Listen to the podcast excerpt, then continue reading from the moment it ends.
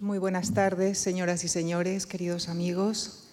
Si bien mañana desarrollaremos una sesión con motivo de la inauguración de la exposición Goya La Tirana, a la que están invitados, esta tarde culmina nuestro programa de conferencias de la temporada 2020-2021. Un curso singular por las circunstancias que, que todos conocemos, por lo que quisiera expresarles muy especialmente nuestro profundo agradecimiento. Agradecimiento a los que, a, los que están esta tarde con nosotros en nuestro auditorio y, y, otro muy especial a quienes nos siguen a través del canal Marc, a través de nuestra página web, a través de nuestro canal en YouTube, quienes durante los meses de otoño y de, y de invierno, en los que dada la situación sanitaria, tuvieron que ser nuestra, nuestra compañía exclusiva. Nos siguieron desde diversos puntos de España, de Europa, de Latinoamérica. Su cercanía, su complicidad, sus comentarios fueron y son un enorme aliciente para nuestro trabajo. Gracias por seguir nuestras conferencias en directo, gracias por recuperarlas y revisitarlas después. En este curso 2020-2021, el programa de conferencias de la Fundación Juan Marc no solo desarrolló el 100% de sus actividades, 77 sesiones en total, sino que también estamos desarrollando dos series de podcast que les invito a visitar. Una de ellas está dedicada a la poesía y está a cargo del poeta Antonio Lucas.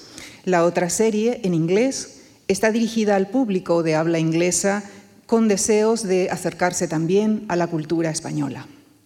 Les, reitero pues nuestro agradecimiento y nuestro compromiso por intentar ofrecerles la mejor programación que nos sea posible. Ya les adelanto que en el inicio de la temporada próxima desarrollaremos la segunda parte del ciclo dedicado a creadores de imperios, con sesiones dedicadas a Gengis Khan, a Atila o a Carlomagno. Tendremos sesiones dedicadas a la poesía, con Safo como protagonista, debates en torno a la maternidad y mucho más. Y además vuelven nuestros ciclos de cine mudo, con incursión ya en la época del cine sonoro. Y esta tarde, como broche de oro, nos acompaña nuevamente el coordinador de este ciclo, el profesor Alberto Bernabé, en cuya figura quisiera también agradecer a todos nuestros conferenciantes que en, esta, en este curso y con este auditorio lleno vacío nos han acompañado para desarrollar sus conferencias con rigor y entusiasmo. Les dejo con el profesor Alberto Bernabé en la conferencia que dedicará a la religión minoica y micénica. Muchísimas gracias.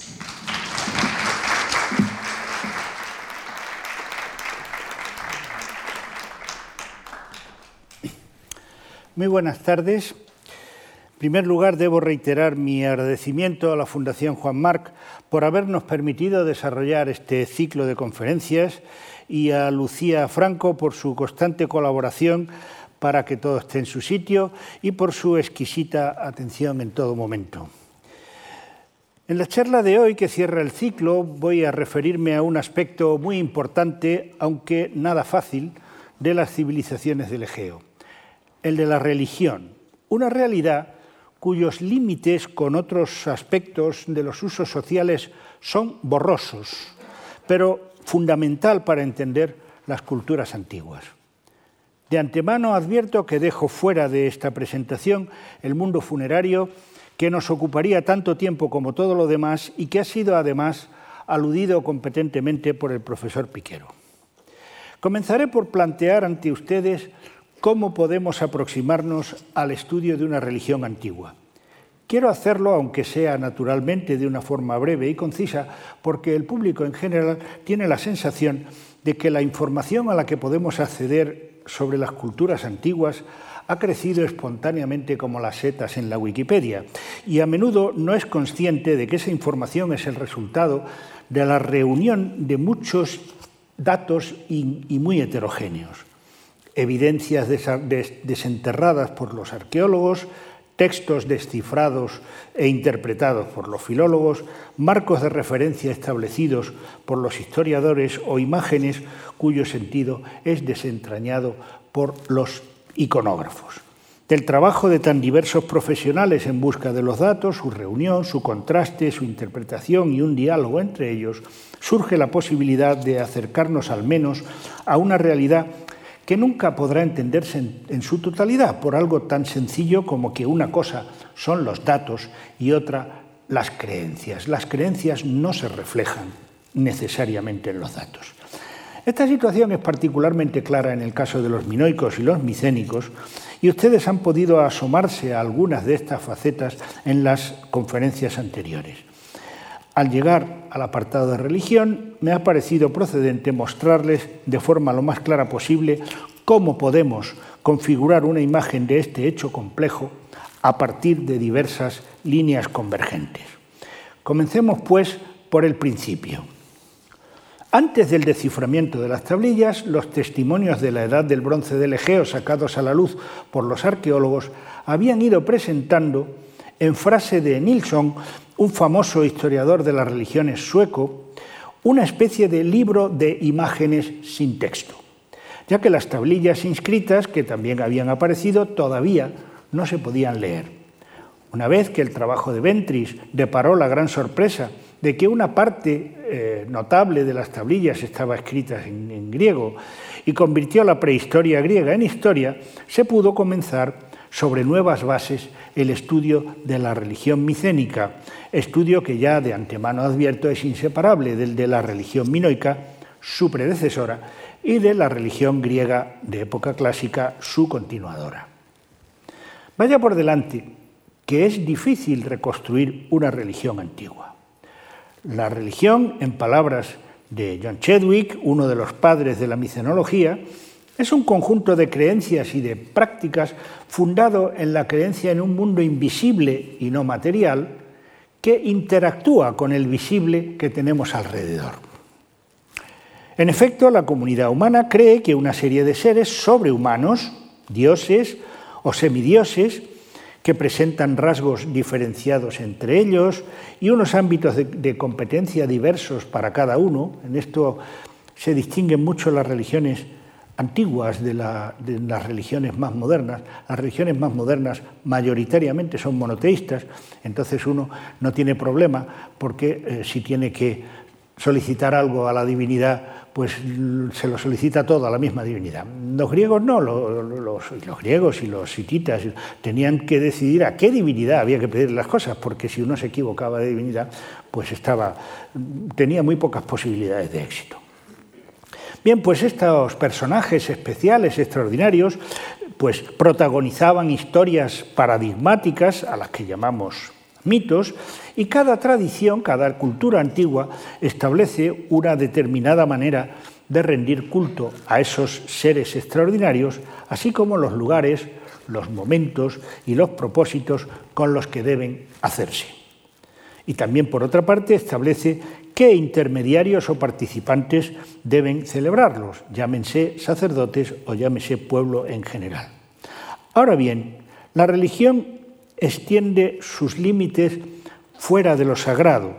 En general podríamos decir que es el vehículo para organizar la vida de la comunidad de una manera prevista y ordenada. Quiero decir que si no existiera la religión, a una persona se le muere su padre y no sabe qué hacer.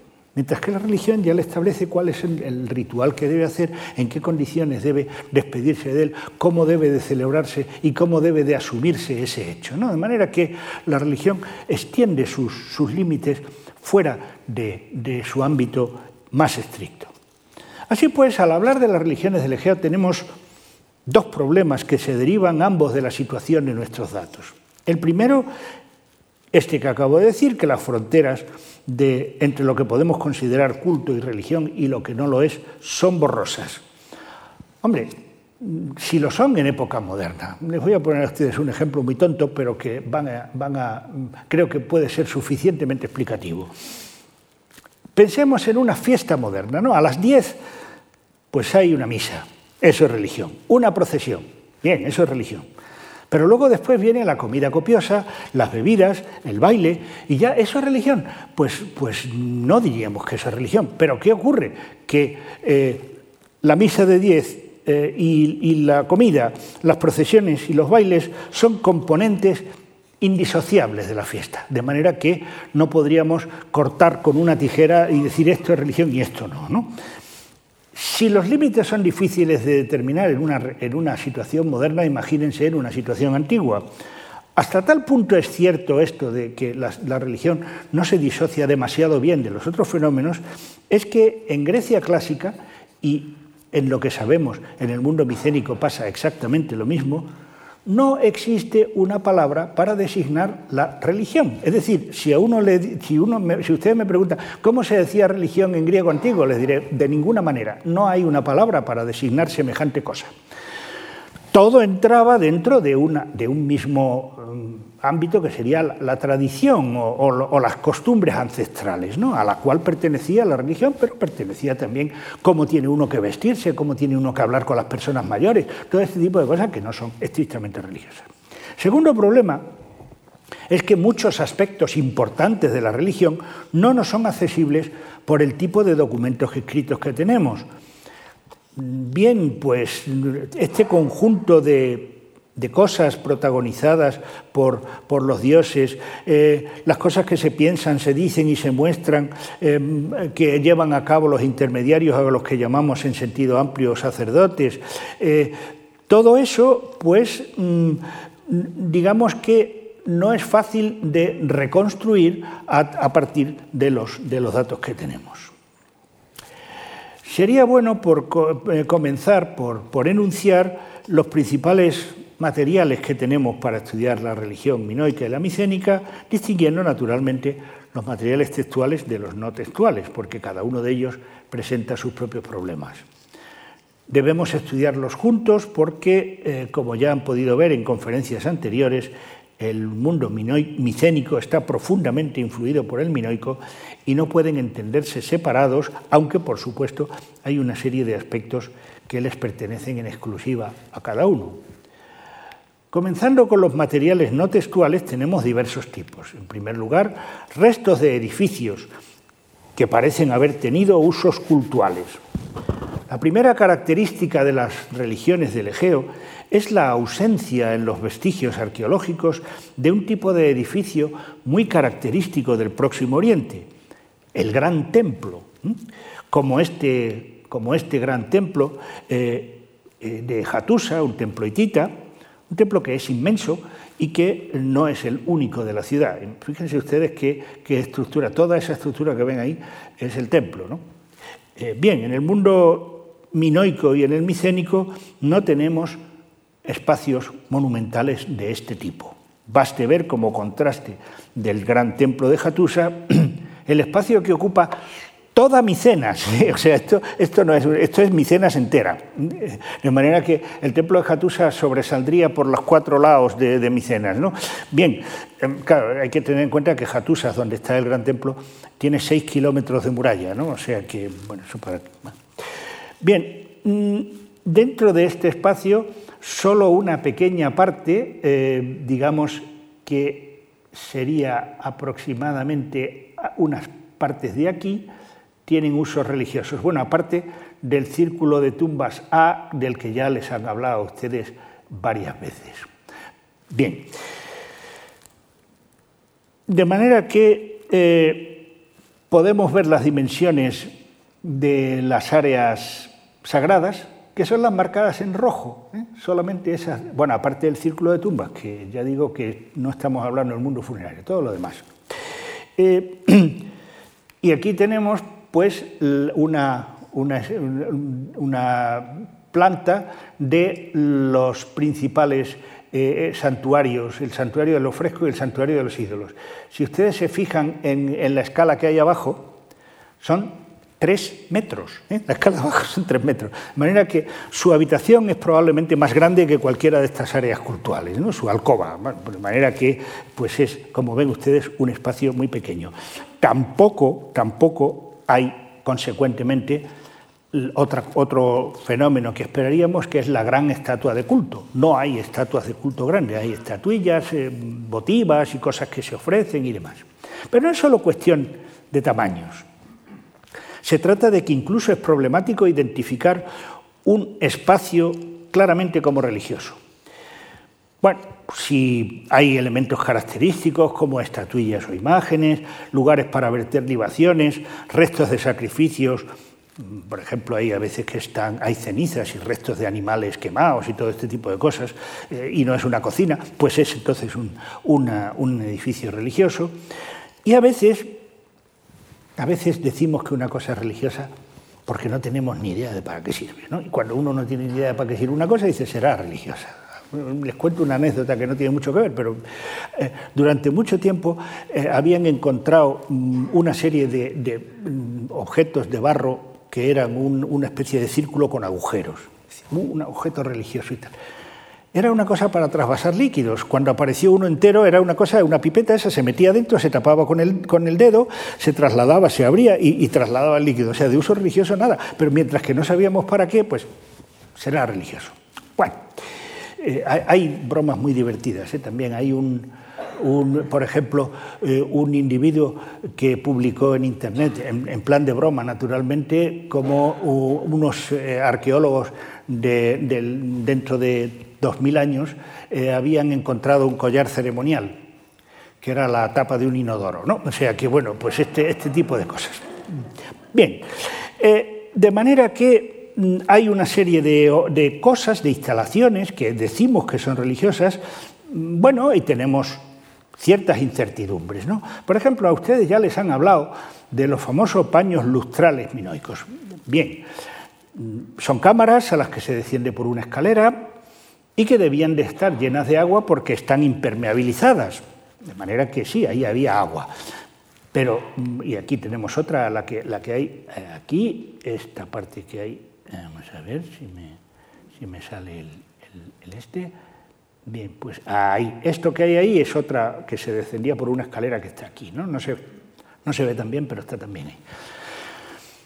Bueno, pues podemos decir, sí, baños lustrales, es decir, son para purificarse. Mm, bañeras no son porque las bañeras las hemos encontrado y son distintas. Entonces, pues, bueno, suponemos que es un uso religioso, pero lo suponemos. En segundo lugar tenemos imágenes. Se trata de representaciones plásticas en diversos soportes, frescos, joyas, estatuillas de marfil, cerámicas o sellos, que podrían representar escenas relacionadas con el culto como sacrificios, libaciones o fiestas. Se dice que una imagen vale más que mil palabras, pero esa afirmación es escandalosamente falsa. Pondré un par de ejemplos. Miren, estas famosísimas estatuillas de mujeres que llevan serpientes en las manos. ¿Son diosas? ¿Son sacerdotisas? ¿O no son ninguna de las dos cosas? ¿O qué diremos de la dama del columpio? Es preciosa. Esta es una, una mujer que se está columpiando. Tiene un columpio y está, está columpiando. Aquí por, aquí van, iban. Bueno, ahora, ahora hay un, una, eh, hilos de nylon. En su tiempo llevaban ahí unas cuerdas ¿no? para, para que esta señora se moviera. Bueno, en Atenas eh, se celebraba un rito que era el del ahorcamiento de Erígone. Erígone era la hija de Icario. Eh, a Icario le había dado Dioniso el don del vino, entonces Icario pues había hecho probar el vino a los, a los atenienses, los atenienses se emborrachan, entonces creen que les ha envenenado y lo matan. Y la hija de, Icario, Erígones, se ahorca. Y entonces, para conmemorar el ahorcamiento de Erígones, las jóvenes atenienses se columpiaban, no se ahorcaban, se columpiaban para, eh, digamos, eh, ritualizar ese recordatorio. Bueno, ¿esta señora es algo así o es una señora que se está columpiando como un divertimento? Pues es que no lo sabemos, no, no tenemos ni idea, ¿no? O bien esta estupenda cratera de Encomi, en Chipre. ¿no? Bien, eh, vemos dos personas que están en un carro. Eh, estas dos personas, uno es el, guerrero y el otro es el auriga. Mm, hasta aquí nada, nada nuevo. Pero eh, a la derecha hay una persona que lleva en la mano una balanza y abajo hay otra persona que lleva no se sabe qué. Bien, mm, la primera interpretación que se dio de, esta, de este eh, vaso fue que aquí lo que teníamos es una cosa que en griego se llama psicostasia. Consiste en que eh, la divinidad, antes de que dos guerreros vayan a entrar en combate, pesa sus almas para ver cuál de ellos va a morir. Bueno, esto se describe en la Ilíada, en, cuando van a combatir eh, eh, Héctor y Aquiles, y se describe también en otro, en otro poema perdido. Vale. Bueno, mm, esa interpretación es un poquito complicada, porque aquí no hay dos guerreros, hay solo uno. Ven ustedes eh, que la escena está delimitada por la izquierda y por la derecha aquí a, la derecha, a ver si ahí, bueno, aquí por la derecha, por unas rayas verticales, es decir, no hay más, no hay más que ese, ese individuo en el carro con su acompañante y las otras dos figuras. En segundo lugar, pues no parece que esa figura que lleva una balanza tenga una gran eh, posibilidad de ser una divinidad. Eh, las divinidades suelen representarte más grandes, este señor es un señor pequeño y además pues mm, tampoco lleva una ropa especial. Ha habido una segunda interpretación, es más, verosímil, pero tampoco que podamos estar seguros, y es que este vaso describe el estatus del guerrero. Es, un hombre que, es un noble porque va a combatir en carro y no a pie, como la, como la gente común. Eh, y además, ese noble es un comerciante Estamos en, Chipre, ¿no? es un comerciante, por lo tanto la balanza, y importa, eh, perdón, exporta lingotes de cobre. Y entonces lo que tendría el individuo, eh, vamos a verlo aquí, eh, lo que tendría el individuo de abajo sería un lingote que tiene forma así de, dos. Bueno, pues miren ustedes, es posible, pero si tiene alguno de ustedes una propuesta mejor, mm, estaré encantado de oírla. De manera que, que tenemos esos problemas, ¿no? Algunos casos no, algunos casos son claros.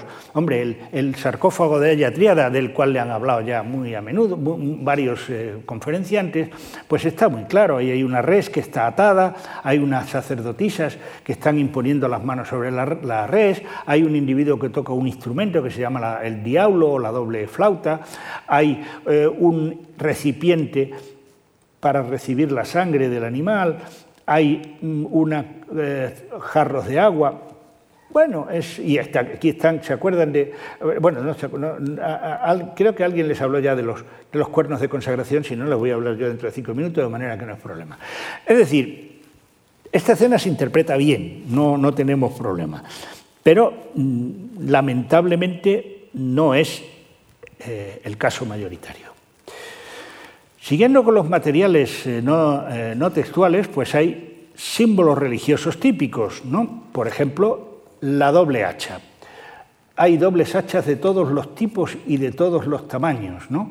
Esta tercera es eh, muy grande, levanta, digamos, como unos tres metros del suelo. En cambio, la de oro es una cosa así de pequeña, ¿no? y lo otro está marcado en la, marcado en la roca. ¿no? De manera que eh, esto sería una, también un, símbolo sagrado. Eh, también están los llamados cuernos de consagración, que les acabo de hablar de ellos, ahí los tienen. Y a veces pues están las dos cosas, ¿no? en, este, en este sepulcro que está en Janiá, pues hay unos cuernos de consagración y dentro una doble hacha.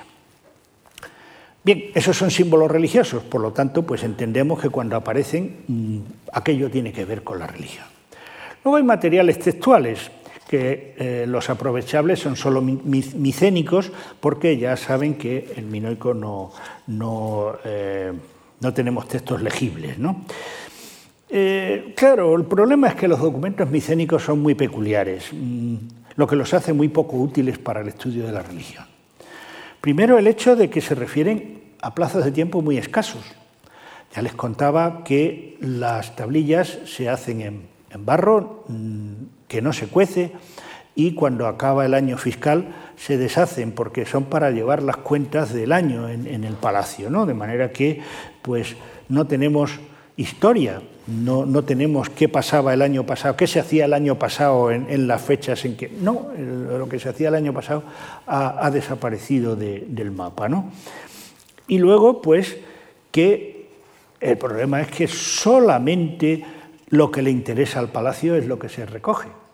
Habría cultos privados, por ejemplo, conocemos en época clásica pues toda una serie de, de, pequeñas divinidades agrarias como los silenos, como los panes, como las ninfas, bueno, que se celebrarían en los pueblos y que la gente comería, bebería, bailaría y celebraría a esas divinidades, pero como el palacio no interviene, pues no están registrados, entonces no sabemos absolutamente nada de ellos. ¿Se acuerdan de lo, que les dijo, que es un buen paralelo, lo que les dijo el profesor Piquero, de que en ninguna parte hay ninguna referencia a la pesca y sin duda esta gente pescaba y comía pescado, pero como eso no le interesaba al palacio, pues tampoco tenemos registros de eso, ¿no?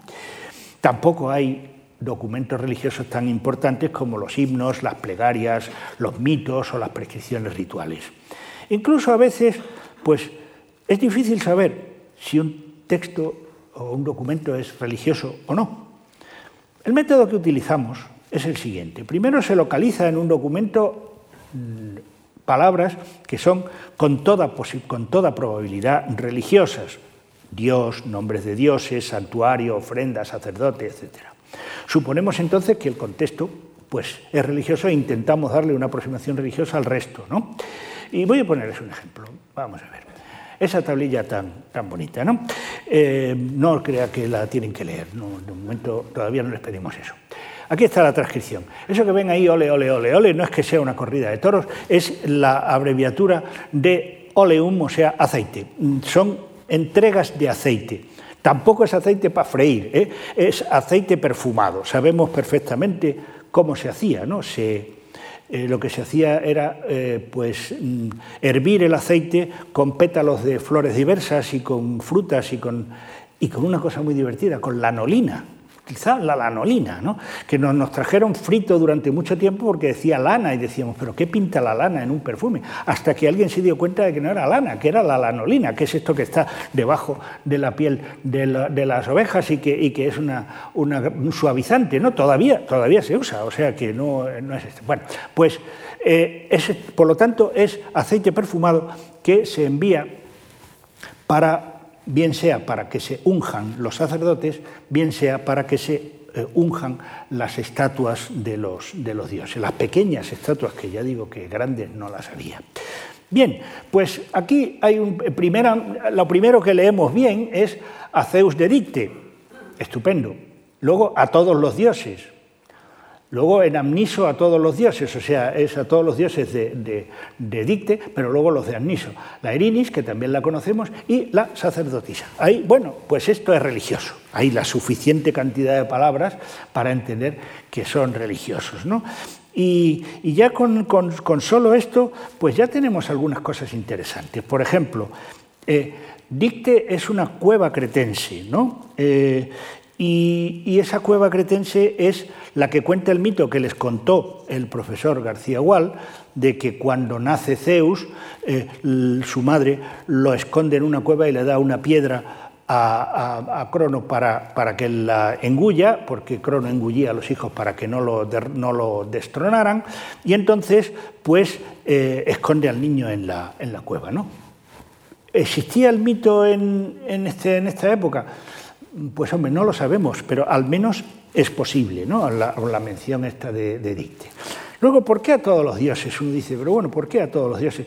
Pues miren ustedes, porque mm, es una religión politeísta. Y el problema de las religiones politeístas es que uno puede no conocer a todos los dioses que hay. Entonces imagínense ustedes que, hay un Dios que no lo conocemos y no le rendimos culto en la vida. Y el Dios se enfada, como es natural, y reacciona pues violentamente, como la helada mala del cuento de la Bella Durmiente, ¿no? Pues es esta, esta historia. Entonces, bueno, pues se toma la precaución de decir a todos los dioses y así, pues los, los atenienses tenían en el Areópago una inscripción que era al dios desconocido, Claro, para, para decir, bueno, pues aunque no lo conozcamos, y claro, llega San Pablo, que era muy astuto, y dice, no, el Dios desconocido es el mío. O sea que, bueno, esa fue una, una estupenda habilidad. Bueno, eh, entonces lo que, tenemos, lo que tenemos entonces con esto de a todos los dioses, pues es como la fiesta de todos los santos, ¿no? Donde caben estos santos que uno ni sabe cuándo tienen la fiesta y demás, pues ahí también ya los metemos a todos en el, en el saco, ¿no? Bien, eh, Sí, eh, ahí tenemos la, imagen esta que les hablaba, ¿no? No es de la época micénica, esta es muy posterior, pero vamos, es simplemente a título de curiosidad. Y esa es la cueva de Dicte, para que se hagan ustedes una idea. Eh, bien, también eh, se citaba a Amniso, pues eso es Amniso que es un centro minoico eh, que, hemos, que, hemos, localizado, se sigue llamando Amniso. Es curioso, ha conservado su nombre a lo largo de, la historia. ¿no? Y aquí están los lirios minoicos que decoraban la Villa de los Lirios, que por eso se llama naturalmente la Villa de los Lirios. Bueno, eh, después de todo eso, pues se van añadiendo cosas y ya sabemos que el principio es una indicación temporal en el mes de Eucio. ¿Qué quiere eso decir? Pues que esto es una fiesta que tiene un momento del año y que verosímilmente se celebra todos los años en el mismo mes. ¿no? Eh, luego, pues ya se nos dice que hay un santuario de Dédalo. Hombre, qué bien. Dédalo, que ya sabían ustedes por lo que les contó el profesor García Gual, eh, que bueno, es el que en, el siglo I pasa por ser el constructor del laberinto. No sabemos si aquí pasa lo mismo, pero al menos el nombre está, ¿no? El nombre está y este es el santuario de Dédalo. ¿no? Eh, luego después, la sacerdotisa, nos enteramos de que es de los vientos, anémon, ¿eh? si ustedes saben lo que es un anemómetro, pues ahí anémon ¿eh? ya significaba viento, fíjense, en época micénica. Eh, y bueno, pues nos dan el total de, las unidades de aceite. Luego ya, pues hombre, lo otro ya es menos seguro, pero podemos mm, deducir que hay un dios que se puede llamar Pandes, quizá Cuerasilla sea la diosa de Tera. la diosa de Tera, pues bueno, esto es, esto es que está citada al final para el Ida, o sea, este monte, ¿no? Y eh, en el caso de, la, diosa de, Tera, pues mm, luego voy a volver a referirme a ella, de momento vamos a dejarlo, a dejarlo aquí. Bien, de manera que entonces, mm, pues bueno, mm, con, los materiales de que disponemos hay también alguna cosa sobre menciones en la literatura del primer milenio, especialmente Homero, y pervivencias en el culto del primer milenio. Vamos a ver algunos ejemplos después eh, y demás. Bueno, ¿qué idea tenemos de los dioses micénicos? Tenemos la palabra Dios, que era Zeos, eh, la que da en español teología, por ejemplo, eh, es decir, esto hablaba en griego y, en griego se dice Zeos, ¿no? Y luego pues había nombres de dioses, algunos de los cuales son conocidos, por ejemplo, Zeus, por ejemplo, Hera, que es su esposa y están en el mismo santuario, de manera que verosímilmente es también su esposa, pero parece que Zeus en este momento no es todavía el dios supremo, parece ser un dios de medio pelo, no, no tan importante como lo sería luego. Posidón, en cambio, es muy importante en, en Pilo, lo cual es, interesante porque coincide con una cosa que nos dice la Ilíada. ¿no? La Ilíada, cuando Telémaco está visitando, buscando noticias de su padre, visitando a otros reinos, llega precisamente a, Pilo, que está bajo el, bajo el reinado del, del rey Néstor, y encuentra que Néstor está celebrando un banquete en honor de Posidón con el sacrificio de bastantes toros. Es curioso porque tenemos en Pilo, lo veremos luego, tablillas en las que nos indican que hay unas fiestas en honor a Posidón y en la que se mueve eh, una considerable cantidad de carne. Bien, eh, también tenemos a Atenea. Atenea es curioso porque Atenea es la diosa de Atenas, ¿no? ¿Y, qué hace Atenea aquí? Pues no lo sabemos, pero el caso es que eh, esa, esa leyenda, ese mito que dice que los atenienses tenían que entregar cada X tiempo unos jóvenes para el Minotauro, pues parece que indica que había algún tipo de relación entre Creta y Atenas en época antigua, pero no sabemos qué es lo que, qué es lo que ocurre. ¿no? También está Artemis, también está el dios de la guerra, Ares, eh, también está Hermes, y también está Ilitía, la diosa de los, de los eh, embarazos y de los partos, ¿no? que además está precisamente eh, en la ciudad de Amniso, esta que hemos visto antes. Es decir, que ya eh, Ilitia tenía culto en el mismo sitio donde tiene luego culto en el primer milenio. ¿no? Especialmente interesante es el caso de Dioniso, ya que su aparición en las tablillas significó la negación de una hipótesis que durante muchos años se había dado por absolutamente segura, ¿no? una hipótesis que planteó un alemán, eh, que decía que había una serie de datos, no les voy a aburrir a ustedes con los detalles, que indicaban que Dioniso había llegado a Grecia en una época muy tardía, rozando la época de Homero, digamos siglo VIII a.C. Pues no, está en tablillas micénicas del 1400. ¿Qué le vamos a hacer? No, el pobre hombre pues mm, se equivocó. Bueno, no pasa nada tampoco.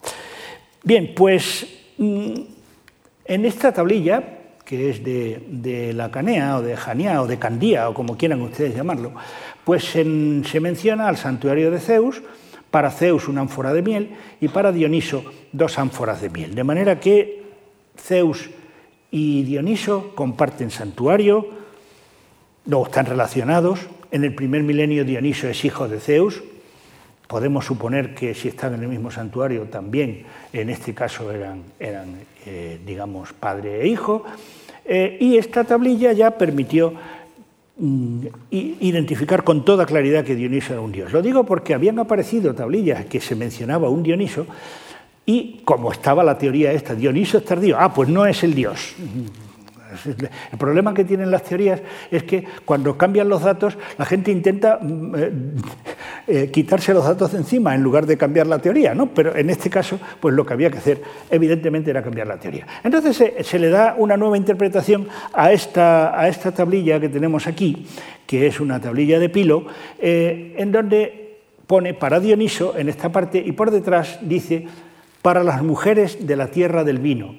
Es precioso, o sea que tenemos entonces una tablilla en que se indica que el culto de Dioniso estaba relacionado con el mundo femenino, igual que en el primer milenio, y que está relacionado con el vino, igual que en el primer milenio. De manera que esta, esta cosa tan pequeña pues nos da una información muy interesante. ¿no? Y también aparecía este trozo de tablilla que decía de Dioniso, y no se sabía qué era aquello, pero eh, este conocido de ustedes, porque se los presenté el, primer día que hablé aquí, el profesor José Luis Melena, pues eh, practicó el bonito deporte de pegar fragmentos, ¿no? Y entonces pues encontró el resto de la tablilla y ahora ya se lee de Dioniso para el altar de cenizas eh, dos unidades mayores y seis unidades menores de grano. Un altar de cenizas. Miren, hay dos tipos de altares en la antigüedad. El, altar que es una mesa, o sea, una mesa de piedra sobre la que se sacrifica al animal, que es propio de los dioses olímpicos, y hay otro tipo de, altar, que es lo que se llama el altar de cenizas, que consiste en hacer un gran agujero en el suelo y se van eh, quemando víctimas y se dejan las cenizas y al final eh, el altar de cenizas levanta como una montaña, pero, pero inicialmente es esto. ¿no? Y esos son propios de los dioses que tienen que ver con el mundo inferior, con el, con el más allá, con, el, Hades. ¿no? Manera que es muy interesante porque Dioniso se relaciona con el Hades, con el vino, con las mujeres, que es exactamente el mismo ámbito que tenemos en el primer milenio. Esto, esto es interesante. ¿no? Luego veremos una cosa también bastante curiosa sobre Dioniso. En cambio, otros nombres de dioses no son, claramente no son griegos y entonces suponemos que son pervivencias del panteón minoico. Miren, en la, ahora las religiones son muy exclusivistas. Es decir, nadie eh, acepta que un individuo sea católico o budista al mismo tiempo, no, no es así.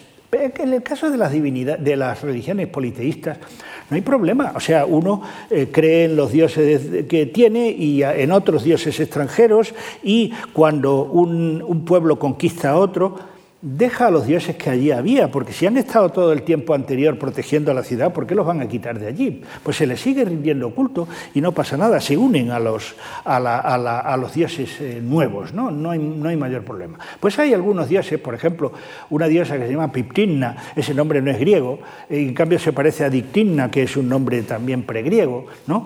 Eh, o eh, esta diosa, Cuerasilla, a la que me refería antes, la diosa de Tera, es curioso, ya les hablaron de que la isla de Tera, que tienen ustedes ahí, pues había sufrido una eh, enorme, devastadora erupción. ¿no? Toda esa, zona que ven ustedes en el interior, que ahora está ocupada por el mar, era la isla, la isla era redonda.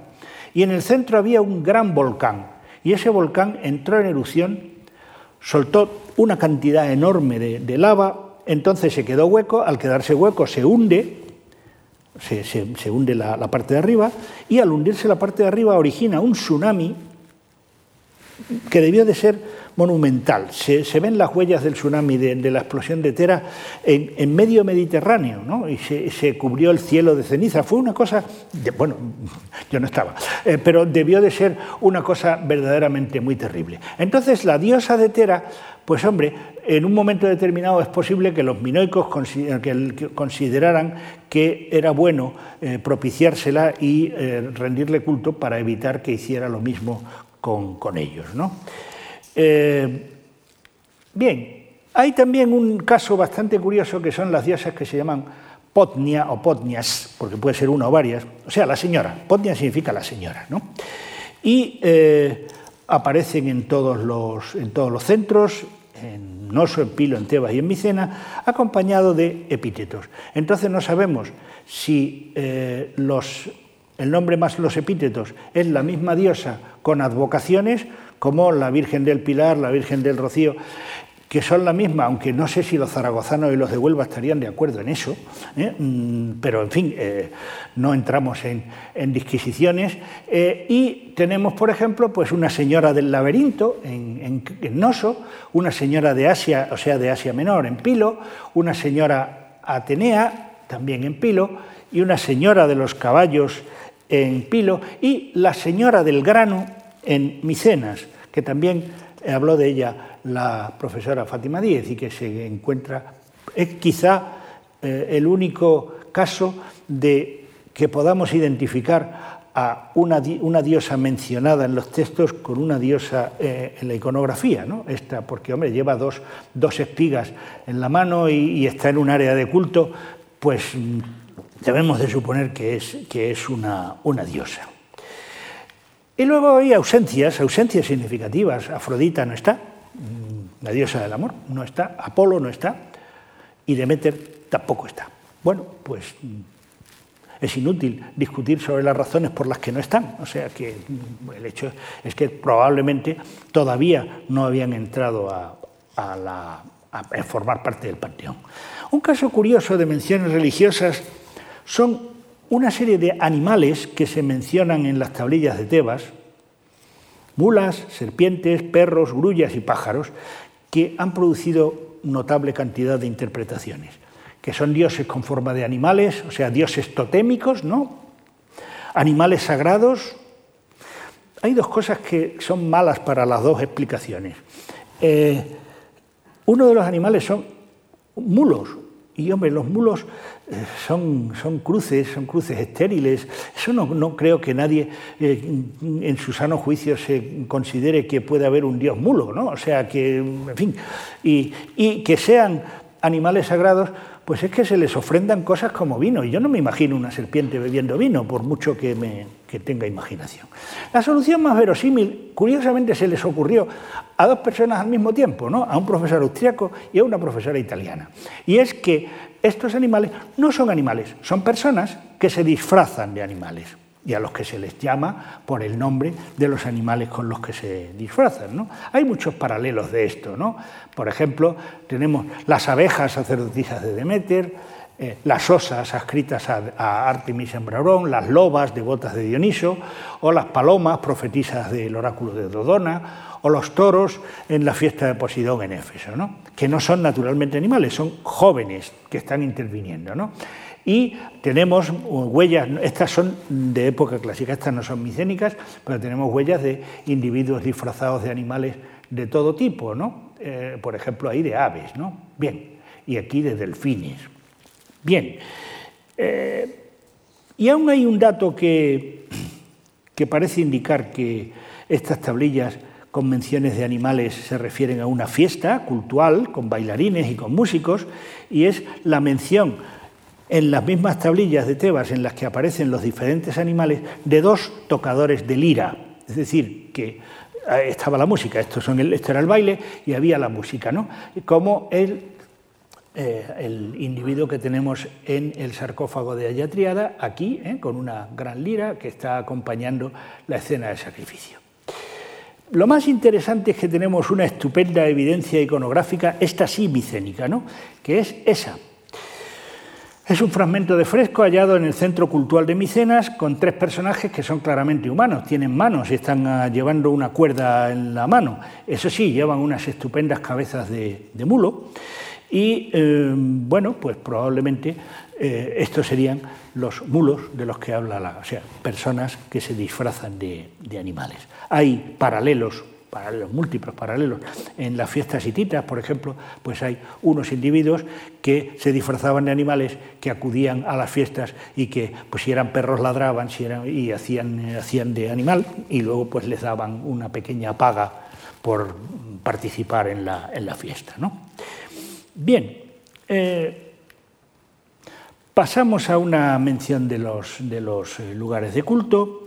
En Creta la arqueología eh, ha sacado a la luz diversos santuarios minoicos.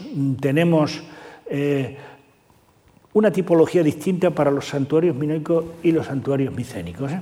Santuarios minoicos, por ejemplo, son o bien de montaña, como este de, de o este de Petsofas, en donde se han hallado figuras votivas como estas, cuernos de consagración y restos de hogueras y de sacrificios de animales, y otros espacios sagrados eran cuevas en cuyo interior también se han hallado eh, objetos identificables como objetos de culto. Había también un culto minoico de los árboles, del que naturalmente no nos ha quedado huella eh, física, pero sí representaciones. Aquí tenemos unos de estos preciosos sellos de oro, en donde aquí sobre todo se ve muy bien que este árbol que tenemos aquí ve, está metido en una especie de, espacio, es decir, ese árbol es un árbol sagrado, no es un árbol cualquiera, ¿no? Mm, eh, y bueno, pues hay a su alrededor por una serie de gente eh, rindiéndole culto a estos. En cambio, entre los micénicos, estos lugares o al aire libre, fundamentalmente al aire libre, o en las cuevas o demás, ceden su espacio a lugares ya Mm, construidos, pequeños, ya vimos, ¿no? pero construidos. Ya les hablé del área de culto de Micenas, que la tenemos aquí otra vez, eh, y lo que queda del área de culto de Micenas, donde se han encontrado pues, estatuillas como, como esta. Hay dos tipos, ya se refirió a ello haciéndome un poco de spoiler la, profesora Fátima Díez, los ídolos psi, porque tienen la forma de una letra psi, o los ídolos fi, porque tienen la letra de una, de una letra fi aparecieron también estatuillas con serpientes y eh, lo más interesante es este personaje del que ya les he hablado en la habitación del fresco, que es probablemente la diosa del grano, la señora del grano. Bien, eh, para los cultos contamos con diversas evidencias.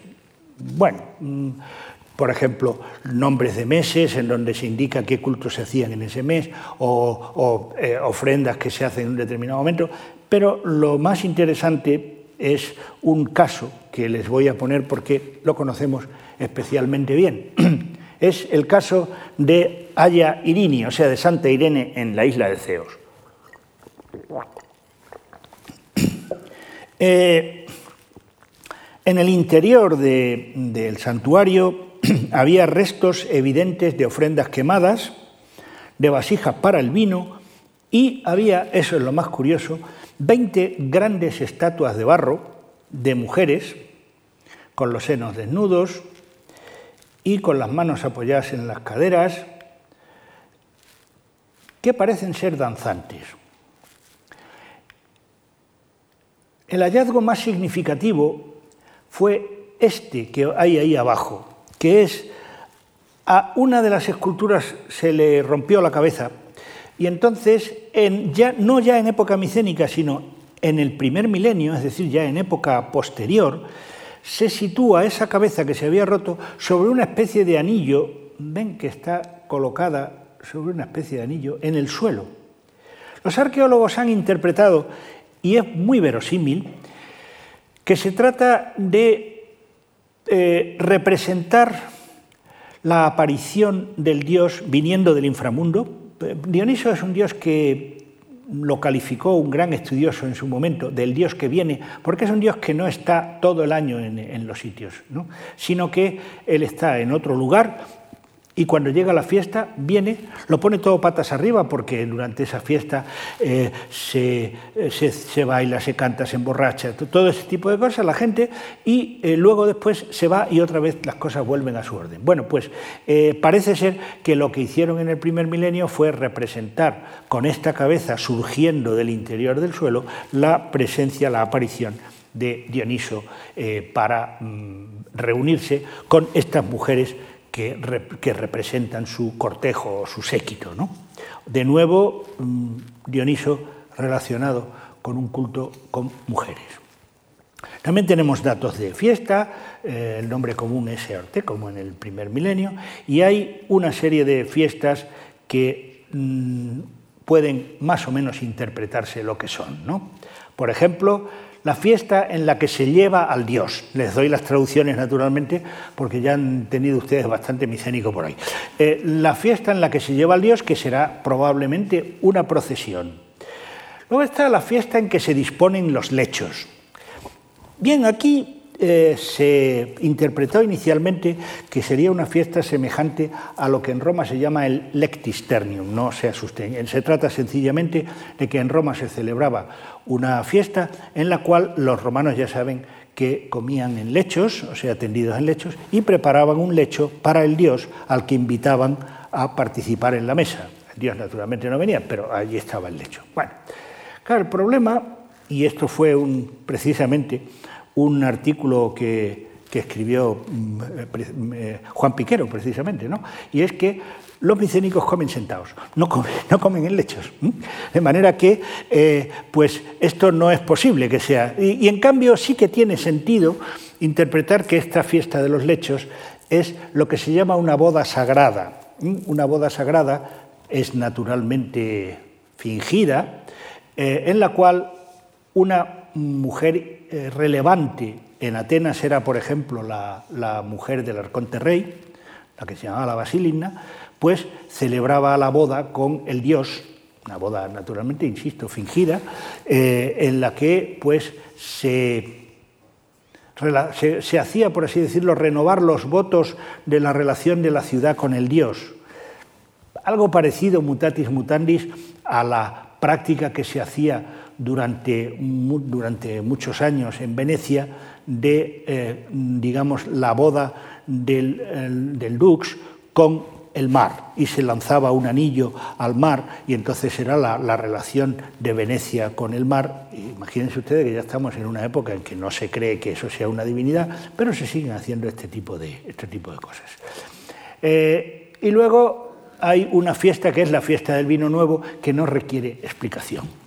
Bien, eh, por otra parte hay anotaciones en, tablillas que parecen traslucir preparativos para una fiesta. Por ejemplo, esta tablilla eh, pues, señala la, con ocasión de la iniciación del rey se le envían al encargado de suministros una serie de cosas, ¿no? Cebada, juncia, harina, aceitunas, mosto, miel, higos, corderos, ovejas, cabritos, etcétera, etcétera, ¿no? Una serie de, de eh, alimentos y, bebidas. ¿no? Bien, esa iniciación del rey, ya les habló de ella eh, el profesor Piquero, eh, no sabemos si es que el rey se inicia en unos misterios o es la iniciación en el sentido de cuando entra a reinar, es decir, una cosa así como la coronación del rey. El caso es que con tan fausto motivo se celebra un banquete más que copioso el profesor Melena ha hecho un cálculo de, la cantidad de comida que había aquí, de comida y de bebida que había aquí, ¿no? Fíjense, según los cálculos del profesor Melena, eh, cambiando las unidades de medida micénicas a las actuales, sería mil kilos de cebada, 62 eh, kilos de harina, 196 de aceitunas, 20 litros de mosto, 10 litros de miel, 96 kilos de higo, además de una vaca, 26 corderos, 6 ovejas, 4 cabras, un cebón y 6 cerdas lo cual suma alrededor de unos 2.280 kilos de carne. Esto es, eh, como se trataría de un banquete para unas 2.000 personas, que era el, el, número de gente que podía comerse esas cosas en la época en Pilo, pues tocarían a más de un kilo de carne, medio kilo de pan y casi un litro de vino aguado por cabeza, unos 100 gramos de aceitunas y medio kilo de higos cada uno. ¿no? Es decir, ese día pues sacaban, eh, digamos, eh, las hambres por, una, por una temporada. Bien, la iconografía nos ayuda eh, con este sarcófago que ya hemos hablado muchas veces de él, de Ayatriada, donde se, haría un sacrificio similar al que aquí da lugar al banquete, es decir, el banquete se hace con el, los, los griegos en la antigüedad, y parece que los micénicos también, no concebían comer carne hasta ya muy tarde, si no era celebrando un sacrificio. Quiero decir que uno no iba al carnicero y se compraba medio kilo de carne, no, no, eso no se podía hacer, sino que había que hacer un sacrificio que además tenía una ritualidad complicada, había que preguntarle al animal si quería ser sacrificado, ¿no? entre otras cosas. Eh, ustedes me dirán que cómo sabían lo que, pues le echaban agua en la, en la, cabeza al animal, el animal movía la cabeza y decía, ha dicho que sí, y lo mataban. Bueno, estas cosas. Bien, pues eh, de manera que los sacrificios parece que eran muy similares a los que hay en época posterior, de manera que eso no, ha variado gran cosa. Ahí está un, citarista, ¿no? Tenemos ahí, eso es, y unas personas que llevan una serie de animales y de ofrendas a un personaje que fíjense ustedes en una cosa que parece una tontería, pero que nunca nada es una cosa casual. Fíjense que todos los personajes que hay aquí tienen pies. Bueno, no tienen pies, se les ven los pies, ¿no? A todos. A este no. Y este está al lado de una especie de edificio. La interpretación que se da es que ese personaje es eh, aquella persona en cuyo honor se celebra el sacrificio, bien sea un dios o bien sea un héroe, que por lo tanto está relacionado con esa estructura y se supone que ahí aparece, bueno, como una epifanía y demás, pero los detalles se nos escapan naturalmente, pero más o menos para que nos eh, entendamos. ¿no? Bien, y hay eh, ofrendas de diferente tipo, la más complicada es esta tablilla, que es, se considera un, profesor inglés la calificó como la peor eh, pieza de caligrafía de la época micénica porque está llena de tachaduras, las líneas están tuertas, empezó por un lado y luego la siguió por el otro. Bueno, pues mm, bastante, eh, lo cual dio lugar al desarrollo de, mucha imaginación, que, eh, era un individuo que estaba asistiendo a una tormentosa reunión en donde se estaba tratando de centrar qué es lo que iba a hacer, relacionado con la idea de que unas personas que aparecen aquí como, como ofrendas a las, divinidades eran sacrificios humanos. Eso ahora ya prácticamente no se lo cree nadie eh, y mm, lo que pasa es que seguramente lo único que ocurría es que el escriba era un poco chapucero, pero eso es otra cosa que no ocurre nada. Bien, aquí tenemos un lado donde habla que se celebra una consagración en Esfagianes. Esfagianes significa el lugar del sacrificio, ¿eh? del verbo que significa degollar. Eh, lleva presentes y conduce porteadores. Para la señora un vaso de oro una mujer, para Manasa un vaso de oro una mujer. Es decir, hay para las diosas mujeres y vasos, para los dioses hombres y vasos. Entonces decían, ah, eso eran pues sacrificios humanos. No, no necesariamente sacrificios humanos, sino que pueden ser personas que entran al servicio del templo. Eh, el profesor Piquero habló de una cosa que últimamente se dice bastante, es esta idea de que ciertas personas que contraían determinadas deudas se, em, se, consagraban a sí mismos a los templos para eh, pagar sus deudas, o sea, que, el templo pues ya se ocupaba de ellos y ellos trabajaban para el templo más o menos gratis. Bien, en por el otro lado sigue diciendo lo mismo, un vasedor, una mujer, ¿verdad? bien, o sea que es todo esto más o menos lo mismo. ¿no? Eh, probablemente las personas que se citan son los que llevan los vasos. ¿no? Ven ustedes que aquí hay una escena en donde hay una serie de porteadores que llevan objetos en las manos, ¿no? o en esta otra donde hay también lo mismo, o en esta otra que tenemos también lo mismo. De manera que muy probablemente no hay que contar con, esa idea. Eh, luego hay personal, ya vamos terminando, no se preocupen, personal relacionado con el culto, eh, el término genérico para sacerdote, Gireus y Gireia, eh, en español da eso lugar a, hierático y a todo este tipo de cosas, es decir, los términos que en el primer milenio son para sacerdote y la sacerdotisa, esclavos del Dios, que pues unos autores dicen que estos esclavos del Dios son como las esclavas de María, es decir, que es un título cultural, que no es realmente esclavitud, o bien, como ya digo que esto pues lo, habló el otro día el profesor Piquero, pueden ser esclavos en el sentido de que entran a formar parte del servicio del templo. Hay también una clavera, una portadora de las llaves, con funciones probablemente administrativas, lo cual quiere decir que los templos guardaban, o sea, los templos, los, santuarios guardaban cosas, guardaban cosas valiosas y que había alguien encargado de eh, custodiarlas, ¿no? O hay palabras que pueden ser sacerdotales, como una cosa, algo así como reverendo, eh, hay nombres de oficio como un heraldo, en el Eusis había un heraldo, eh, este es muy bonito, unas mujeres relacionadas con la cebada, que son un cargo hereditario. La tablilla donde están hacen una, eh, una relación de quiénes son los padres y las madres de las chicas que están allí.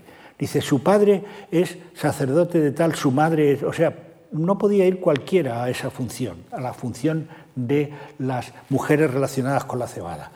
¿Qué hacían con la cebada? Dos posibilidades mm, por, igual eh, posible. ¿no? Una es que hicieran eh, pues, mm, comida, comida de cereal, pan o, gachas o lo que sea. Y otras que hicieran cerveza. La cerveza se conoce en esta época y se hacía con cebada.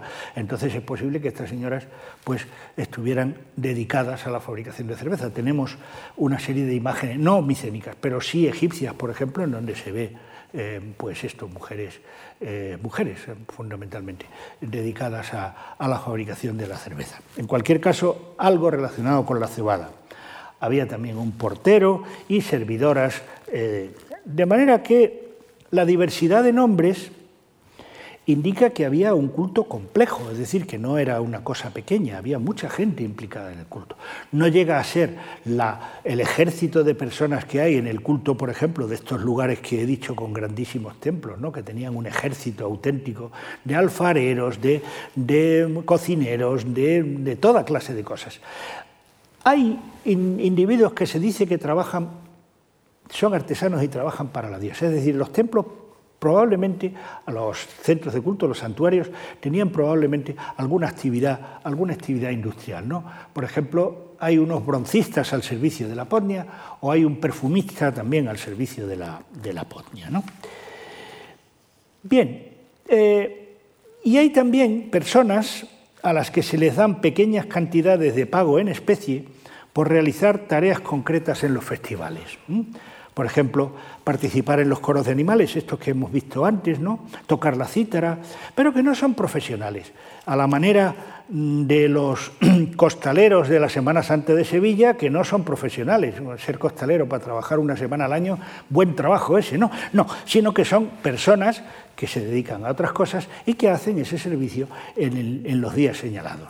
De manera que eh, esto en Micénico eh, se ve que una cosa son las personas que tienen, por así decirlo, un sueldo mensual, que sabemos que sí, porque ponen el, logograma de la luna. ¿eh? El logograma de la luna quiere decir que eso es una paga del, mes, ¿no? porque claro, los meses son lunares, naturalmente. Y, y en cambio hay otros que lo que tienen es tierras que se les dan por hacer su tarea y esta tercera forma, las personas que eh, colaboran ocasionalmente en las fiestas religiosas, a las que se les da una pequeña cantidad de, siempre de, especie, no, hay, no, existe la moneda, ya sabes, no hay dinero en esta época. Se les daba pues una cierta cantidad de grano o una cierta cantidad de vino. En fin, aunque no se puede profundizar por razones obvias y aunque son aún muchas nuestras ignorancias sobre la religión minoica y la micénica, creo que lo dicho bastará para que se hayan hecho una idea de cómo podemos acceder al conocimiento de ese mundo antiguo y misterioso a través del testimonio combinado de los textos, los objetos, las representaciones en obra de arte o los usos posteriores. Seguramente nuevos hallazgos y el esfuerzo de nuevos investigadores contribuirán a que nuestro conocimiento sea progresivamente más profundo y más seguro. Muchas gracias por su atención.